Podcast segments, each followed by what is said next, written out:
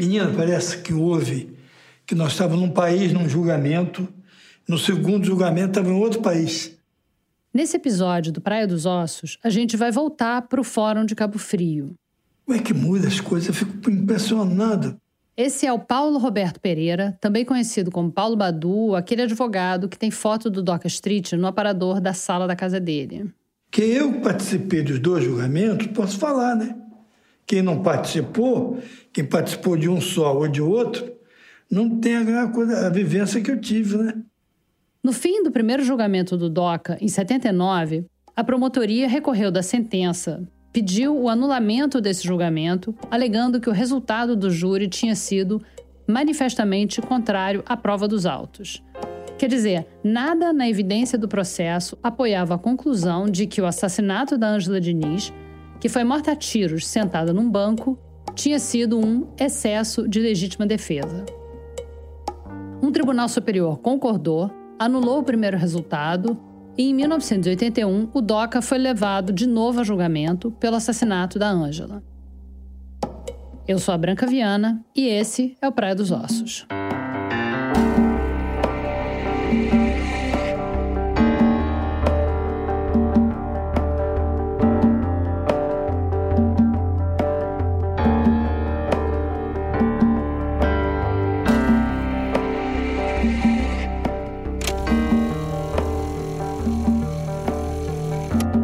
Episódio 7 Quem ama não mata.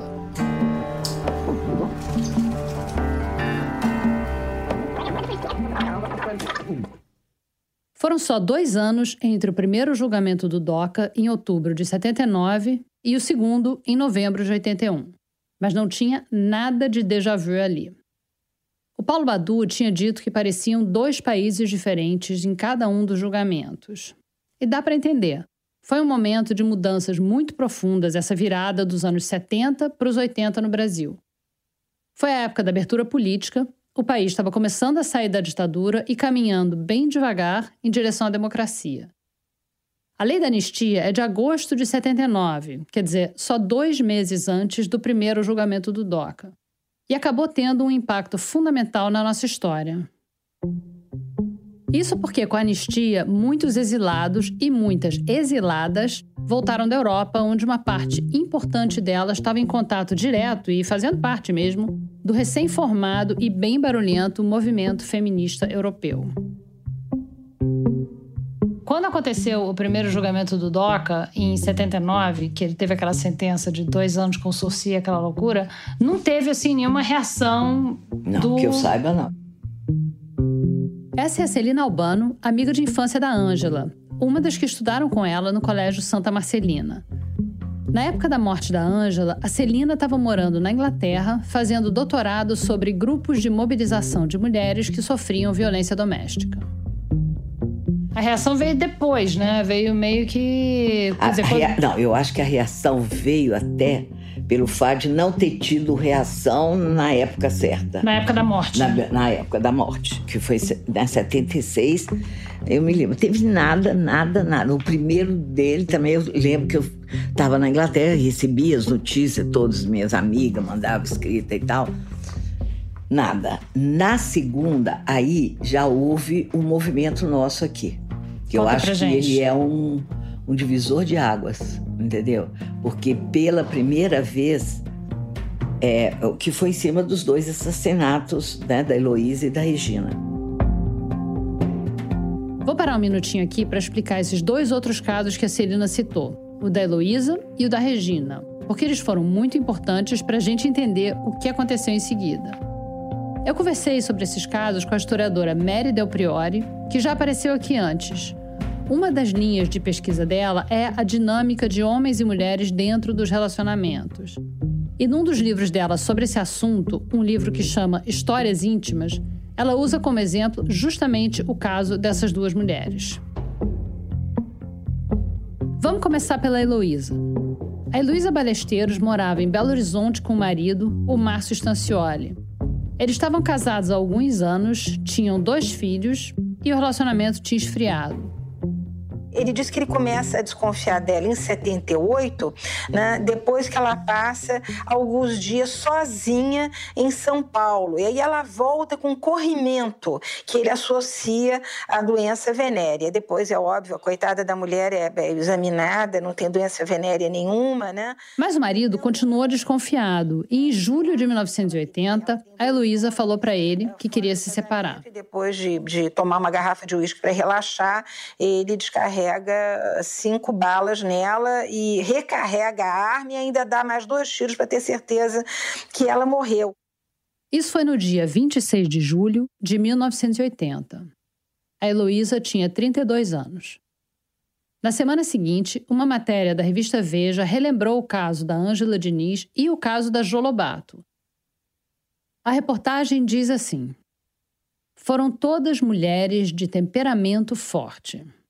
Quando quiseram separar-se e escolher outros caminhos, foram fulminadas pelas balas que Minas ainda reserva às mulheres que violam seu código de honra conjugal. O outro caso que a Celina Albano citou, o da Regina, não é muito diferente. Ela está falando da Maria Regina Santos Souza Rocha, também de Belo Horizonte, mas com uma vida bem mais limitada que a da Ângela e a da Heloísa. Ela casou com Eduardo, o primeiro namorado dela, e teve três filhos com ele. E o Eduardo era tão ciumento que não deixava nem ela se consultar com o ginecologista homem. A Maria Regina só saía sozinha de casa se fosse para levar as crianças na escola ou para ir na aula de ginástica. Depois de cinco anos disso, ela supostamente estava pensando em se separar. E duas semanas depois do assassinato da Heloísa Badesteiros, a Maria Regina também foi assassinada pelo marido. Ela tinha 30 anos. Aqui, de novo, a Mary Del Priori. Né? O famoso crime do Eduardo de Souza Rocha, que assassina a mulher, a Maria Regina, e o que, que ele vai argumentar? Que ela andava de mini saia pela rua, com jeito de mulher fácil, quando eles se casaram. Ele se casou porque ela estava grávida, portanto ela tinha perdido a virgindade. Né? Ela usava roupa indecente, inclusive biquíni. Gostava de fazer ginástica, queria estudar trabalhar fora de casa e até andar de carro sozinha, né? E nós temos aí. Essa sequência de dois assassinatos de mulheres pelos maridos delas, motivados por ciúme, foi o estopim de uma mobilização de mulheres em Minas que ia reverberar pelo país todo. Lembrando que esses dois casos, o da Heloísa e o da Regina, aconteceram em 1980, o ano seguinte do primeiro julgamento do Doca Street. Em 79, ele tinha tido até claque de apoiadores no tribunal. Aplausos da plateia. E esse movimento das mineiras acabou sendo fundamental para o clima que se armou enquanto corria o processo para o segundo julgamento do DOCA. Mas eu queria chamar a atenção para um detalhe aqui. Os assassinatos da Heloísa e da Regina provocaram uma reação que o assassinato da Ângela, quatro anos antes, não provocou. E isso não tinha a ver só com a volta das feministas na anistia. Tinha a ver também com a Ângela Diniz não ser uma vítima ideal. A primeira pessoa que tocou nesse assunto durante as entrevistas foi a Miriam Cristos, que é jornalista e feminista desde os anos 70. Sim, a criação da Ângela Diniz, até certo ponto, foi normal e corriqueira, mas depois ela rompeu com essa educação quando ela vai para o Rio, quando ela, ela se separa do, do marido, o, o ótimo casamento que ela tinha feito. Depois, enfim, ela, ela tem uma vida mais liberada, né? Então, assim, e, e eu te digo que era muito mais difícil defender Ângela Diniz porque no caso das outras duas mulheres que foram mortas em 80, elas eram mulheres donas de casa, bem-sucedidas financeiramente, mas que não tinham absolutamente nada que, que fosse. Ai, é ruim, né? Vamos... Peraí. Não, não, isso, isso, é, isso é super importante. É, é, é muito importante e é uma coisa que acontece é. em todos os movimentos. Certo, o movimento gay nos Estados Unidos, por exemplo, claro. conseguiu, claro. É, conseguiu que a Suprema Corte é, aprovasse o casamento homoafetivo porque eles escolheram um caso que eram duas é. mulheres que estavam juntas há. Eu, para ser franca, anos. eu senti até alívio, no sentido assim, quando eu vi as, as duas mulheres que a gente teria que defender, alívio no sentido jornalístico do ato que eu estava preparando. Não teria que dar uma volta mais. Nós já tínhamos defendido Ângela Diniz e a gente defenderia sempre, mas é como se tivesse que dar uma volta a mais. Entendeu? Era, era mais difícil defendê-la publicamente, porque ela tinha um comportamento que não era considerado, principalmente em Belo Horizonte, Minas Gerais, a pantera, a socialite, a mulher que talvez até tivesse tido um caso com outra mulher. Para nós isso não interessava em nada, mas estrategicamente isso era mais difícil para nós. Então, em 80, essas duas mulheres. É, foi mais fácil, em certos termos, defender duas mulheres mortas por seus companheiros, seus maridos, porque queriam apenas se separar deles. Pronto. Não que a gente pensasse assim, evidentemente, né? Isso tem que ficar muito claro, mas assim, em termos estratégicos, foi, eu acho que foi mais fácil essa defesa. Pode parecer calculista, mas é uma realidade para quase todo o movimento social. Não é toda tragédia que consegue mobilizar um movimento, porque sempre tem quem contra-argumente: ah, não, estava pedindo. Os casos que se encaixam mais fácil nos padrões de moralidade comovem mais gente, têm uma narrativa mais estratégica. Então, era mais fácil mobilizar mais gente indignada com os assassinatos da Heloísa e da Maria Regina do que com o da Ângela, a Pantera de Minas. E olha só, entre o assassinato da Ângela e os assassinatos das duas outras mineiras, teve outro caso que causou barulho. Uma mulher chamada Maria Regina Rezende foi assassinada em São Paulo em setembro de 1979, pouco antes do primeiro julgamento do DOCA. E naquele mês, quando parecia que o assassino ia ser solto, teve até uma passeata em frente ao DOPS com centenas de pessoas. Então, por que, que pouca gente ouviu falar desse caso? Por que, que eu nunca tinha ouvido falar dele até bem pouco tempo atrás? Provavelmente porque a Maria Regina Rezende era garota de programa e foi morta por um cliente. E porque quem participou dessa passeata com centenas de pessoas em frente ao DOPS foram prostitutas e travestis. E ainda tinha o fato de que a Maria Regina estava num relacionamento com outra mulher quando foi assassinada. Nem toda morte vira símbolo, e nem todo símbolo encontra eco na sociedade. Mas outro ponto que não dá para desconsiderar nesse processo todo é o efeito cumulativo. Então vamos lá. Em 79, a lei da anistia, a volta das feministas e também o primeiro julgamento do DOCA em outubro. E vamos lembrar que ele saiu ovacionado do tribunal.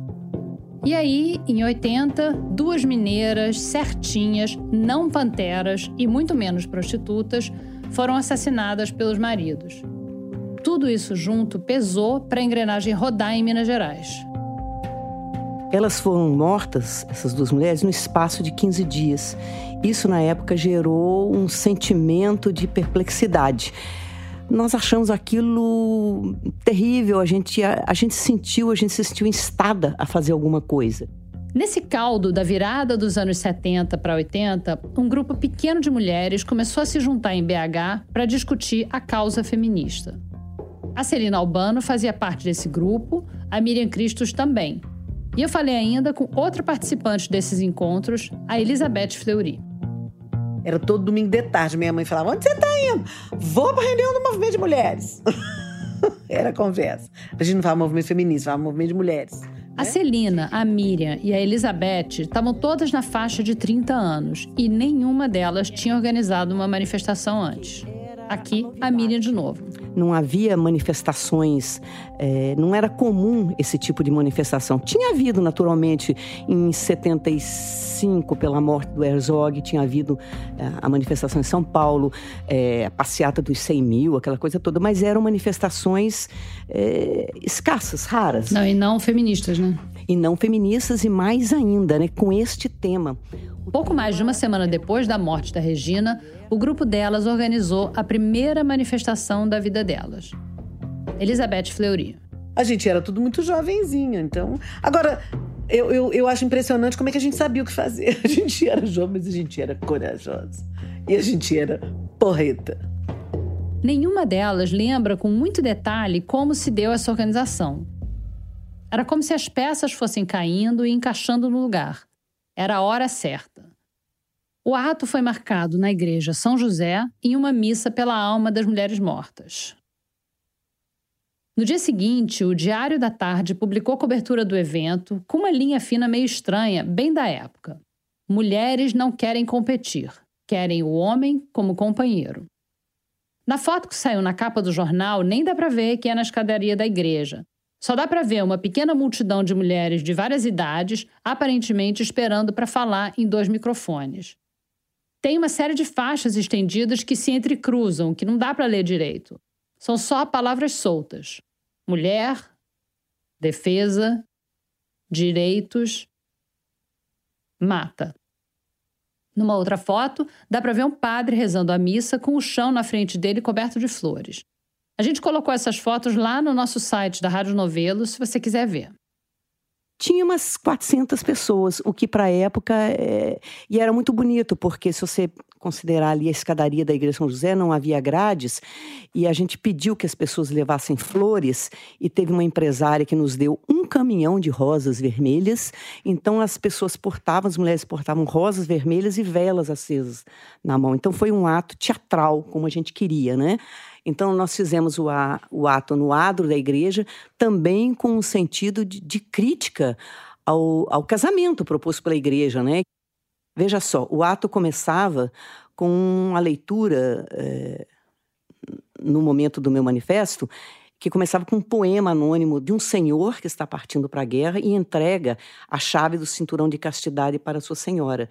Então eu dizia que isso era uma manifestação de amor. E em Minas, mais de mil anos depois, os homens matavam as mulheres que queriam deles se separar. Tudo isso logo chamou a atenção da imprensa, conforme planejado. E a novidade, né? Porque hoje eu penso assim, por que, que aquele ato teve tanta repercussão local, na imprensa local e nacional até? Ela foi coberta na época para o Jornal Nacional e, na verdade, ela foi eh, feita num determinado horário, a manifestação, para sair no Jornal Nacional, porque nós éramos jornalistas. A Globo tinha interesse jornalístico de colocar a matéria no Jornal Nacional e tudo foi muito conjuminado. Então, assim, é... o ato foi, digamos, às, sei lá, seis e meia, sete horas, o ponto alto, para ainda pegar o horário de satélite e mandar a matéria para o Jornal Nacional desde o começo e desde sempre, como nós éramos jornalistas e a gente sempre teve muita muita noção do que, que é um do que, que é um fato político, o que, que é aquilo que rende notícia, aquilo que rende matéria. Nós tínhamos essa noção muito forte. E, enfim, então eu acho que o ato teve essa imensa repercussão, né? Se se considerar que foram dez dias apenas de organização, porque era a novidade. E essa mobilização reverberou nacionalmente, em parte, talvez, graças ao slogan. Pela primeira vez, a violência era o foco. Não era desigualdade, entendeu? Era a violência. Tanto é que a gente fez o slogan: quem ama não mata. Olha, a história do slogan do, do movimento, Quem Ama Não Mata, é uma história que eu considero muito bonita porque nós planejamos o, o, ato de 18 de agosto de 1980, a própria mídia se encarregou de divulgá-lo antecipadamente, não é? E alguns dias antes da realização do ato, apareceu pichada em um muro, num colégio tradicional de Belo Horizonte, um colégio de freiras, o Colégio Pio XII, a frase, uma frase rústica: se se ama, não se mata. Coincidência ou não, essa foi a escola primária onde a Ângela Diniz estudou. Como a Globo estava cobrindo tudo que dizia respeito ao ato, eu como repórter, eu fui lá, filmei esse muro, tentei entrevistar as freiras, elas não quiseram dar entrevista e imediatamente depois que eu saí, elas cobriram com tinta aquele aquela pichação, vamos dizer assim.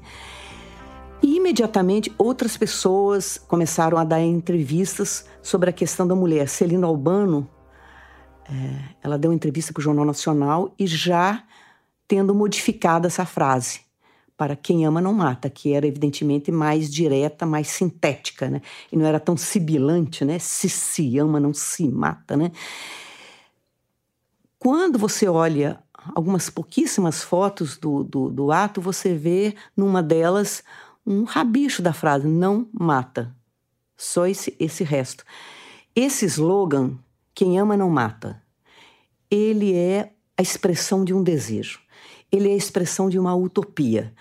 Vai ser muito difícil você encontrar uma pessoa que seja contra esse slogan. Quem ama não mata. Ele é verdadeiro?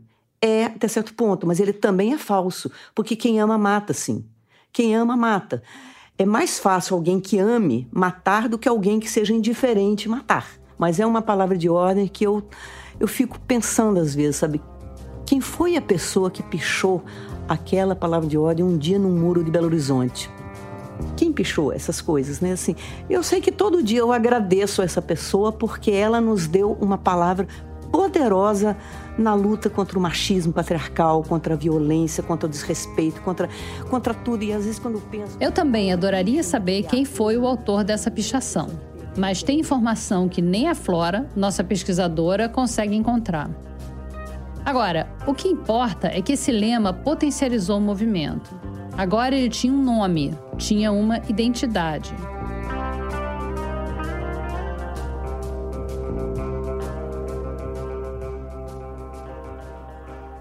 Esse era o clima em BH quando o segundo julgamento do Doca Street foi agendado. O primeiro julgamento, eu era chamado na rua, ô, doutor Paulo, oi, doutor Paulo, como vai? Todo dia, bom dia, boa tarde.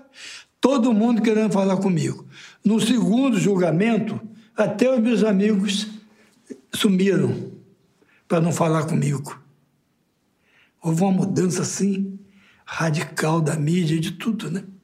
Além do promotor que já morreu, o Paulo Badu foi o único advogado que participou dos dois julgamentos. E o que, que, o que, que você acha que aconteceu entre o primeiro e o segundo julgamento para ter havido essa mudança tão drástica? Uma matança de mulheres no Brasil inteiro. Em Goiás, em, em Minas Gerais, o Stancioli matou a mulher lá em, lá em Belo Horizonte. Aí foi um. Como, como se acontecesse um mau exemplo né? Um mau exemplo. Então, umas mulheres se revoltaram, já havia também um movimento para mulheres, já não, não existia na época juíza, promotora, delegada, procuradora, não existia nada disso. A mulher era simplesmente é, era uma companheira do homem, né? Desde aquela época, é ali que começou a, propriamente, vamos dizer assim, a libertação das mulheres. Né? Houve uma libertação das mulheres. Acho que dá tranquilo para descartar a hipótese do Paulo Badu de que o mau exemplo do DOCA desencadeou uma matança desenfreada de mulheres. Isso porque a gente viu que, pelo menos desde as ordenações filipinas, era normal matar mulheres e não ser punido. Enfim, cabe dizer também que em 79 já tinha advogadas, procuradoras, etc. Poucas, mas tinha. Mas fato é que alguma coisa clicou e a violência consistente e as mortes de mulheres pelos seus companheiros, que vinham sendo tacitamente aceitas por todo mundo há séculos, de repente começaram a gerar revolta. Na segunda, nós já entramos condenados. Ah, é? Por quê? Nós já entramos condenados, porque no primeiro julgamento, uma multidão favorável. Solte o doca, solte o homem. Na segunda, totalmente era o contrário. O elenco no tribunal tinha mudado e não só do lado de fora e na plateia. A acusação tinha um novo personagem, o Heleno Fragoso. Ele era um advogado conhecido, foi até chamado pelo Jornal do Brasil para acompanhar e comentar o primeiro julgamento do DOCA em 79. Na época, o título do artigo que ele escreveu foi Absolvição do Machismo. Provavelmente em grande parte por causa disso, a família da Ângela chamou ele para o segundo julgamento. Agora, ele ia assumir a assistência da promotoria entrando no lugar do Evaristo de Moraes Filho. O outro lado também mudou. O Evandro Lins e Silva não podia voltar a defender o DOCA porque uma linha importante da defesa dele no primeiro julgamento foi toda construída em cima do fato de que aquele seria seu canto do cisne no tribunal do júri. Então, quem assumiu a defesa foi outro advogado, o Humberto Teles. E fora o argumento do canto do cisne, ele manteve a linha de defesa do Evandro mesmo com todas as pistas de que o clima tinha mudado completamente nos dois anos anteriores. Aqui, de novo, o Paulo Badu. Por que não se. Manteve, até de respeito ao ministro, né? Que foi ah. ele que fez a primeira do julgamento e ele respeitou ele, Evandro. Só que não deu certo, não, dá, não daria certo. Mas que mudou, olha, radicalmente. Foi uma coisa assim de eu, eu nunca vi disso. Eu nunca vi disso. Uma mudança assim, tão radical. Podia até mudar, né? Mas houve uma mudança assim. As mulheres se assanharam, saíram para as ruas. A mulher já não saía para a rua, tinha medo. Aí com cartazes, com tudo, quebrando e dominaram tudo. É, elas impuseram medo aos jurados, a verdade é essa. Jurados ficaram com medo das mulheres.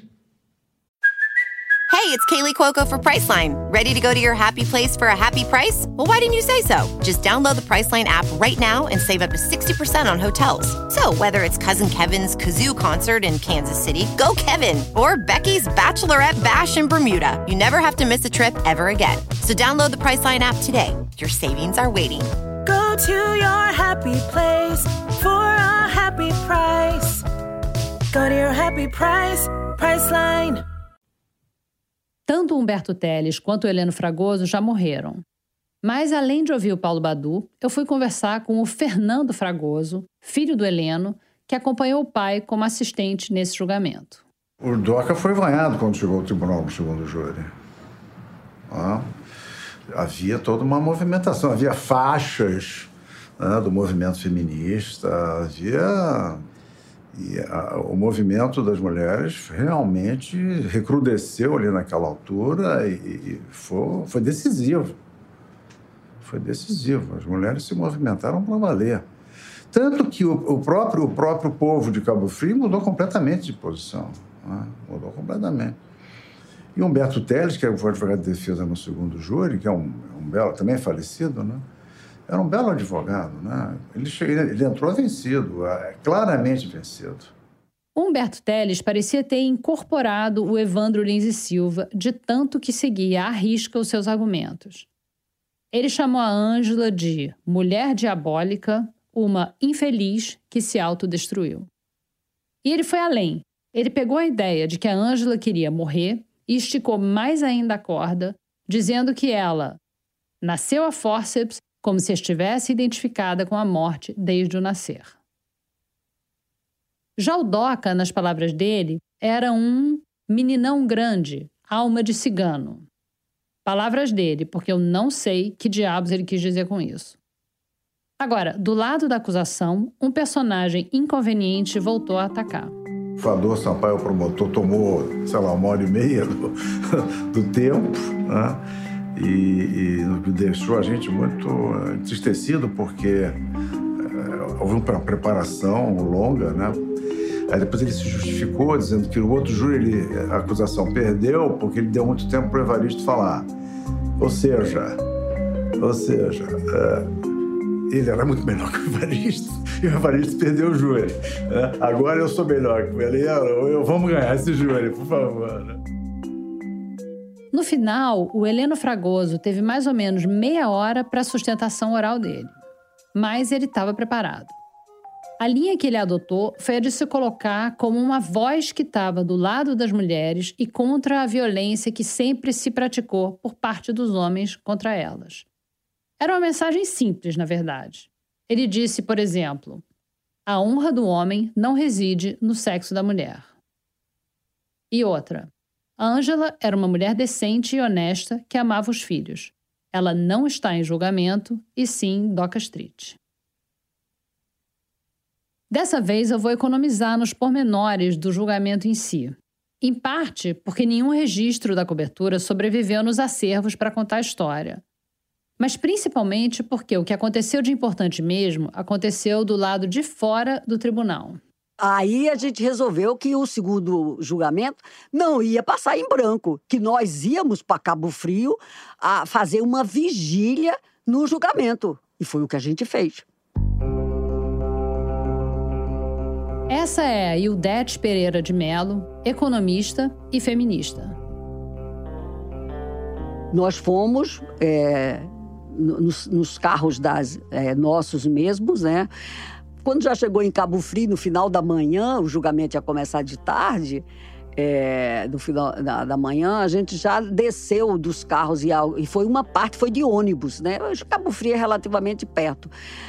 Quando a gente chegou em Cabo Frio, aquele mundo, a gente já tinha levado umas faixas e tal. E a gente parou todo mundo para se concentrar, abriu as faixas e aí come... naquela rua de Cabo Frio grande que tem a, a, o canal, a gente já desceu ali andando e aí foi juntando gente, porque o povo de Cabo Frio, as mulheres de Cabo Frio e, e a turma jovem de Cabo Frio já estava esperando, sabia que, que, a, que a gente já tinha a, a, dito que nós íamos para Cabo Frio. Então tá, então vocês chegaram lá, saíram dos carros já com faixa com fa e, e, foram andando pela rua principal. E fomos pela, rua, pela aquela rua principal até o fórum e acampamos a, a como manda a, a, lei a 100 metros para ninguém ser presa. Acamparam com barraquinha? Tinha barraca? barraquinha tinha nada, só ficamos sentada no meio fio da rua. sentada lá, aí começou o julgamento, porque quando a gente chega, daí a pouco vai começar o julgamento, sorteio, essas coisas todas. Aí... O grupo ficou fazendo vigília do lado de fora do tribunal, levantando faixas e juntando mais gente. As faixas diziam: o silêncio é cúmplice da violência. Sem punição, mais mulheres morrerão. Condenação para a DOCA e abaixo a discriminação. Nas fotos da época, dá para ver um grupo pequeno, mas animado, aparentemente entoando gritos de guerra, com alguns curiosos em volta. Inclusive, eu era, nós éramos, eu era jovem na, na, na época, é, mas Romi Medeiros foi com a gente. Romi Medeiros era uma mulher mais de 60, 60, mais do que isso. Lá sentada é. no meio-fio. Lá sentada no meio-fio, assim. Aí ela bebia. Ah, trouxeram café pra gente, de umas garrafas térmicas, com copo de vidro. Aí eu, essa cena é antológica. Aí a Romi pegou, botou café no copo de vidro. Aí olhou assim e disse assim tomou um gole e disse assim, mas como é gostoso. Nunca tinha tomado na minha vida café no, num copo. o que já te dá uma ideia de qual era a classe social a que pertenciam as feministas, né? Exatamente. Claro que todo esse movimento perto do tribunal chamou a atenção da polícia. Aí nisso chega o delegado de Cabo Frio. Para falar com vocês? Nessa altura, o delegado de Cabo Frio já não era mais o nosso velho conhecido Newton Watzel, aquele que queria acabar com os hippies tóxicos e ônibus de excursionistas. O Watzel tinha sido transferido para outro município e agora o delegado era outro. É Eduardo Laranjeiras. Aí ele se apresentou: Eu sou o delegado de polícia de Cabo Frio. Eu quero saber quem responde por esta manifestação. Gelou. Todo mundo se olhou e ninguém ficou disse assim: é, vai ser prisão nós vamos ser presas porque a gente está aqui fazendo arruaça meia-noite, uma hora da manhã, em Cabo Frio ainda, e o júri está é, correndo solto. Aí eu é, levantei e disse, eu. Aí ele disse, eu sou, Eduardo, eu sou o delegado Eduardo, muito prazer. Eu quero dizer para as senhoras que vocês estão é, é, muito bem recebida, que a polícia está tudo em paz aqui, não teve nenhum, ninguém para mexer com vocês. Não, ninguém, todo mundo se olhava. Mas a polícia está oferecendo, tem uma, uma casa vizinha lá, se vocês quiserem ir no banheiro, tomar, é, tomar um banho.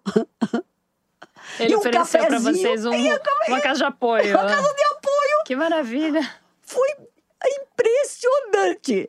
No grupo das feministas no meio-fio, tinha pelo menos uma mineira. Não, eu revi essa foto agora e me surpreendeu que nós fôssemos tão poucas e que tenham causado tanto barulho. Essa é a Otília Pinheiro, que foi de Belo Horizonte até Cabo Frio para participar da vigília. Ela está falando de uma foto que saiu no Estadão. Na foto, a gente vê uma linha bem esparsa de mulheres segurando faixas. Nós não éramos muitas. Eles falam, quer dizer, teve eh, os, os advogados de, de, de defesa do, do DOCA falaram que nós ameaçamos, que nós que nós é, constrangemos o júri, né? Por isso que teve aquele resultado. Mas não, nós não fizemos absolutamente nada assim. Vocês olharem essa foto que eu trouxe, tá? É, você vê que não, nós não éramos muitas. Não era no máximo 50. Comparar os dois julgamentos do Doca Street parece quase uma experiência de laboratório. Era o mesmo caso e a argumentação de um lado e de outro mudou muito pouco. O segundo julgamento praticamente repetiu a mesma duração do primeiro. Foram pouco mais de 18 horas. Mas o clima no entorno era completamente diferente. E como todo cientista sabe, a gente só consegue chegar nos mesmos resultados se a gente estiver trabalhando com as mesmas condições de temperatura e pressão. E dessa vez, a pressão em torno do julgamento acabou fazendo a justiça chegar mais perto de ser alcançada. Disso, nem o DOCA discorda. É... Bom, já que estamos aqui, né? Eu vou fazendo, eu vou fazendo as minhas perguntas que eu estou querendo fazer a mesa. Agora? Né? É. Saber se você, no, no, no, caso dos dois julgamentos que foram tão diferentes, você acha que a justiça foi feita em, em um dos dois julgamentos? Bom, eu, eu, eu nunca pensei na primeira ocasião que eu fosse ser eu fui condenado, mas fui condenado a dois anos e saí com suci. Isso te surpreendeu? Me surpreendeu. Surpreendeu. O Evandro era um mágico, né? Penutizou o juiz lá, sei lá o que ele Você achou que você ia ser condenado a mais tempo? Ia Bom, eu depois fui condenado a 15 anos. No segundo julgamento, o DOCA foi condenado a 15 anos de reclusão por homicídio qualificado. A mãe da Ângela, a Maria Diniz, escreveu uma carta à imprensa. Mas quem leu para as câmeras foi uma das irmãs dela, a Maria José.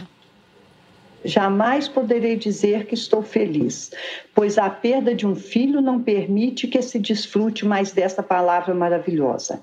É um sentimento inexplicável, um vazio eterno, uma saudade que aumenta a cada dia. As calunas e injúrias que o indivíduo que dizia amar Ângela jamais se apagarão de minha memória. Minha filha era uma mulher desquitada, portanto livre, jamais, jamais uma libertina meu carinho a todos que contribuíram para elevar o nome de nossa justiça tão desacreditada.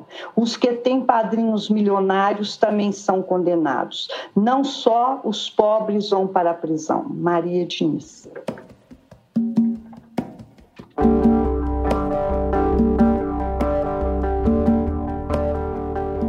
A condenação do DOCA foi considerada uma conquista pelo movimento feminista. O que você achou da condenação de Doc Street? Justa, cadeira que ele merecia mesmo. Esse registro é um Povo Fala que a gente achou no Museu da Imagem e do Som em Belo Horizonte. Eu acho justa a condenação. Ele fez um crime tem que ser condenado, como qualquer outro crime.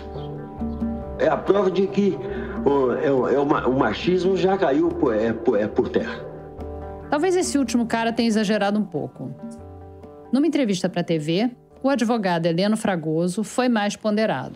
Eu creio que no julgamento de Doc Street, os meios de comunicação, de um modo geral, exerceram uma função extremamente importante no sentido de uma certa conscientização do ridículo que representa, no estado atual dos nossos costumes, a tese da legítima defesa da honra para o homem que é abandonado pela mulher, a fuzila com quatro tiros na cara.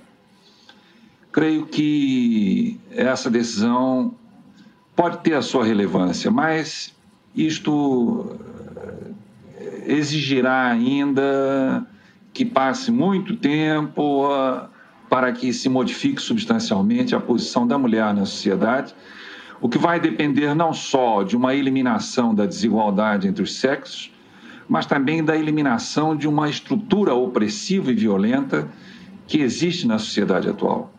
O Fragoso tinha razão. Esse julgamento era simbólico, de certa forma, e serviu de mola propulsora para um trabalho muito maior. Em Minas, esse trabalho já tinha começado logo depois do ato na igreja. Aqui, de novo, a Miriam Cristos. Então, quatro dias depois, nós criamos o Centro de Defesa da Mulher, que se propunha a ser um centro de estudos, de reflexão e de elaboração de políticas públicas para o enfrentamento da questão da violência que se abatia contra as mulheres. Ali foram o Centro de Defesa da Mulher foi uma das várias iniciativas que surgiram nessa época. O objetivo comum era atender mulheres vítimas ou ameaçadas de violência antes que elas fossem mortas. Vários desses grupos vieram a se chamar SOS Mulher.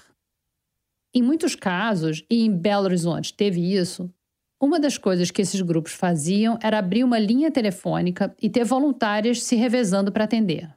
Vocês tinham como se fosse um disco de denúncia. Um disco de denúncia. E aí as pessoas eu, ligavam... Meu plantão era terça-noite. Essa é, de novo, a Otília Pinheiro, que participou das manifestações em BH e em Cabo Frio. E tinha uma mulher que durante uns dois meses, ela me ligava, me ligava na terça-feira para conversar e falava assim, tô aqui na Pampulha, que é um bairro chique de Belo Horizonte, tô presa numa gaiola de ouro. Eu tenho tudo assim que o, que o dinheiro pode comprar, a mulher pode sonhar, mas eu tô presa. E às vezes ela falava assim, tem que desligar. E pronto. Só que essas mulheres que ligavam para o SOS Mulher não estavam fazendo uma denúncia para a polícia. Elas estavam ligando para um grupo de feministas voluntárias. Então, o máximo que essas plantonistas conseguiam fazer era convencer a mulher do outro lado da linha a fazer de fato uma denúncia e muitas vezes até acompanhar essa mulher na delegacia. Aqui, de novo, a Miriam Cristos porque a gente sabia que as mulheres, quando iam denunciar, as poucas que tinham muita coragem denunciar uma violência sofrida, elas chegavam nas delegacias e eram novamente humilhadas e ofendidas.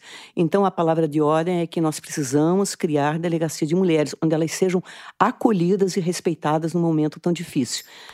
Aí, cinco anos depois, foram criadas as primeiras delegacias no Brasil. Movimentos nascem e morrem da contingência de um momento histórico e da convergência de muitas decisões individuais. Nunca dá para apontar para um único momento e dizer aqui, nasceu aqui. Mas o ato, em agosto de 1980, foi um marco. Daquela missa da revolta com as mortes da Heloísa e da Maria Regina, somada à revolta com o caso da Ângela, saiu um movimento que ganhou muito peso. Manifestações, centros organizados de apoio, iniciativas voluntárias e o esforço coordenado para a criação de políticas públicas que dessem respaldo para tudo isso. Aquele foi um começo, uma ampliação de horizonte para a luta feminista. E isso ia reverberar muito na mídia. De novo, a historiadora Mary Del Priore há uma reação grande que vai, que vai dar, uh, primeiro, um apoio enorme dos jornais. Né? A TV Globo vai aí na frente com seriados, Malu Mulher, o programa TV Mulher, que é uh, animado pela Marta Suplicy. Em 82, a Globo pegou o slogan do movimento e fez uma minissérie chamada Quem Ama Não Mata. E claro que isso tudo ia moldando a opinião pública. Agora, eu não queria fechar esse assunto sem trazer para a discussão a ideia de backlash dos movimentos progressistas. Quer dizer, a ideia de que todo avanço gera também um rebote, um ricochete. No caso, uma reação conservadora. Então, cada vitória vem também com um retrocesso, o que põe em questão toda a noção de avanço, pelo menos numa perspectiva de curto prazo. Eu perguntei sobre isso para Mary Del Priori, porque ela cita nos estudos dela dois momentos do século XX em que a violência contra a mulher ficou mais em evidência. Nos anos 20 e 30, que foi justamente o auge do movimento sufragista, o movimento de luta pelo voto feminino no mundo todo, inclusive no Brasil. E nos anos 70 e 80, logo depois de um grande momento de liberação sexual. Eu acho que tem a coisa do backlash, acho que tem a coisa de uma visibilidade maior, de um público maior que consome essas informações sobre violência, um público que é conservador né, e que lê isso e que degusta isso, eh, digamos, como informação, até para valorizar, eh, digamos, a sua tradição uh, conservadora, isso sem nenhuma dúvida. E eu acrescentaria um, um outro dado importante, tanto nos anos 20 30 você vai ter industrialização do Brasil e uma migração campo-cidade, a primeira grande migração, em que as mulheres entram no mercado de trabalho, né? e eu estudei bem esse período, você tem dissolução de casamento e de, noiva, de noivado, porque nem se casam, né? porque a moça quer trabalhar, né? Trabalhar é sinônimo de ganhar a vida na rua, rua é sinônimo de prostituição, e mesmo entre os anarquistas existe um discurso violentíssimo contra a presença da mulher na usina, na fábrica. A fábrica é um lupanar, a mulher não pode trabalhar. Tá? E você, nos anos 70 e 80, tem o mesmo fenômeno de migração, graças ao milagre econômico, muita mulher trabalhando, mulher de classe subalterna trabalhando, uma independência financeira que lhe permite afrontar o homem. Né? Então você tem também esse fenômeno econômico aparecendo por trás disso tudo. De novo, a Miriam Cristos. Mas às vezes eu penso, eu, Miriam, eu me recordo de no Paraná, quando eu tinha nove anos de idade, que me falavam da minha bisavó, que morava na Polônia, onde ela morava no campo, e aí havia noites onde ela escutava o marido voltando não sei de onde, gritando o nome dela, e a carroça e os cavalos, e ele gritando, e ela sabia que ele vinha bêbado iria espancá-la. Então ela pegava as crianças e se escondia nas matas, nas matas dos, lá da, Polônia, do sul, sendo que muitas dessas crianças ficaram doentes, né? Não sei, aquilo sempre me comoveu, sabe aquela mulher que eu não conheci, que, imagina o terror daquela mulher quando ele escutava Maria, Maria, e ela corria então. Então, assim, desde aquele momento eu ficava pensando, gente, por que, que as mulheres passam por isso tudo? E eu ia dar a minha gota d'água nesse imenso mar da desigualdade, eu ia dar a minha gota d'água de contribuição. E foi o que eu fiz, né? E a contribuição do Quem Ama Não Mata abriu precedentes. A contribuição jurídica desse movimento, que é claro que não é imediato, mas eu me recordo muito bem de entrevistar Oswaldo Campos Pires, que eu era repórter. Que é quem? Ariosvaldo Campos Pires, era um grande jurista aqui, e ele era defensor na época de um dos maridos, não me recordo qual. Eu falei: "Até quando que vocês vão usar a tese da legítima defesa da honra?" E ele me falou muito francamente: "Enquanto funcionar." O Ariosvaldo Campos Pires foi o mesmo advogado que absolveu, duas vezes, o marido da Jolobato usando o argumento da legítima defesa da honra. Quando a Miriam falou com ele, ele estava defendendo o marido da Heloísa Balesteiros. A gente encontrou um depoimento do Ariosvaldo no Museu da Imagem e do Som de Belo Horizonte. A condenação de Doca Street muda os rumos de sua defesa ou o senhor pretende continuar usando a figura da legítima defesa da honra na defesa de seu cliente? Evidentemente, não apenas eu, mas como qualquer advogado que se preza, continuará invocada na medida em que ela se ajuste ao caso de fato posto em julgamento. Como a gente já falou aqui no episódio do primeiro julgamento do DOCA, a argumentação dos advogados de júri popular é reflexo da sociedade. O Ari Osvaldo ia usar a legítima defesa da honra até onde colasse. O resto dependia da sociedade. Nós sabemos que as mudanças históricas são lentas. O tempo histórico é um, o nosso tempo e o tempo jornalístico, principalmente, é outro. Então a gente tem que ter paciência histórica, mas a paciência histórica também não pode ser resignação não é? Eu acho que a gente sempre tem que tem que fazer a nossa parte. É inegável que a gente teve avanços desde 1981. Mas durante o processo de pesquisa desse podcast, a gente viu que os números desde lá assustam muito mais do que tranquilizam. Em 2019, quando a gente viajou para Minas Gerais, uma mulher era vítima de feminicídio a cada sete horas no Brasil. E, não, só, só para saber, por que, que vocês reviveram o movimento do Queima no Mato no ano passado? Aqui é a Flora Thompson Devô, pesquisadora do Praia dos Ossos, perguntando para Miriam Cristos. Na resposta dela, a Miriam relembrou o assassinato da advogada Tatiane Spitzner em 2018. Tatiane tinha 29 anos e morreu depois de ser jogada do quarto andar pelo marido dela. A mim, pessoalmente, uma das que mais me tocaram foi aquela aquela advogada que é, você tem as imagens, acho que aquelas imagens, mais uma vez a questão da mídia é importante, aquelas imagens Explica elas, quais são as imagens para os ouvintes. Aquelas imagens dela no elevador, na garagem, na calçada, ela sendo agredida, você vê uma pessoa que está caminhando em direção à morte. Você vê como, de fato, alguns minutos depois, ela foi empurrada da, da varanda, não é? Então, aquelas imagens, junto com outras informações, porque aí começou quase que uma, uma escalada de terror que era quase todos os dias. Você, como você tinha, você tem até hoje. Tem dia que tem dois ou três feminicídios cometidos. Um no norte, outro no sul, dois não sei aonde, entendeu? Assim, aí é, é difícil dizer por que, que aquele momento é o momento que você fala assim, chega, eu tenho que fazer alguma coisa. Eu tenho que fazer alguma coisa. Aí, através do Facebook, com uma amiga minha, Elia Ventura, que é jornalista, ela, ela falou, precisamos fazer alguma coisa. Acho que foi ela que falou, quem sabe um quem ama não mata de novo. É, é isso. A gente precisa, de novo, ressuscitar esse movimento, porque a questão, ela infelizmente está viva e pulsante. Se ela tivesse sido ultrapassada, não haveria necessidade nenhuma. Se tivesse sido uma, um, o ponto fora da curva, não é um ponto fora da curva. A violência contra as mulheres, ela faz parte já do, do cotidiano, ela já está perigosamente sendo banalizada até. Então, a gente não pode nunca se acostumar com isso, com a violência contra a mulher. A gente, a gente não pode perder a capacidade de se indignar, não só com isso. Essa questão está longe de ter sido ultrapassada. E a gente não pode perder a capacidade de se indignar.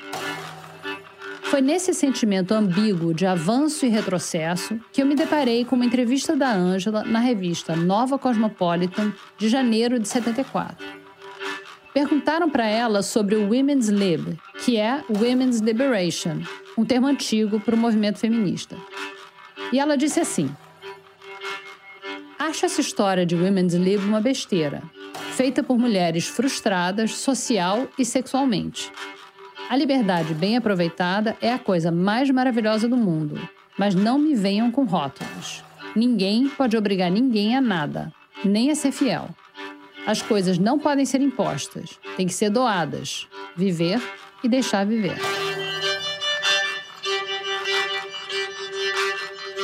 Live and Let Live. É um verso de uma música do Paul McCartney que teve mil regravações. Talvez você conheça.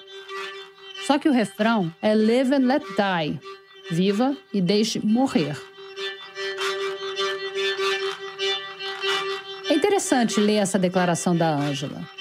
O movimento que defende ela, que luta pela memória dela, foi rejeitado por ela mesma em vida. A gente pode argumentar que a Ângela não viveu bastante para ser contagiada por esse movimento, que ganhou muita força nos anos seguintes à morte dela. Mas tem muita mulher que ainda pensa assim hoje em dia. Não são só as feministas que morrem de feminicídio. Mas o feminismo é a luta pelos direitos de todas as mulheres, mesmo aquelas que são contra o movimento. As mulheres continuam sendo mortas porque são mulheres. Mas e agora? O que a gente pode fazer? É o que a gente vai tentar responder no próximo e último episódio do Praia dos Ossos.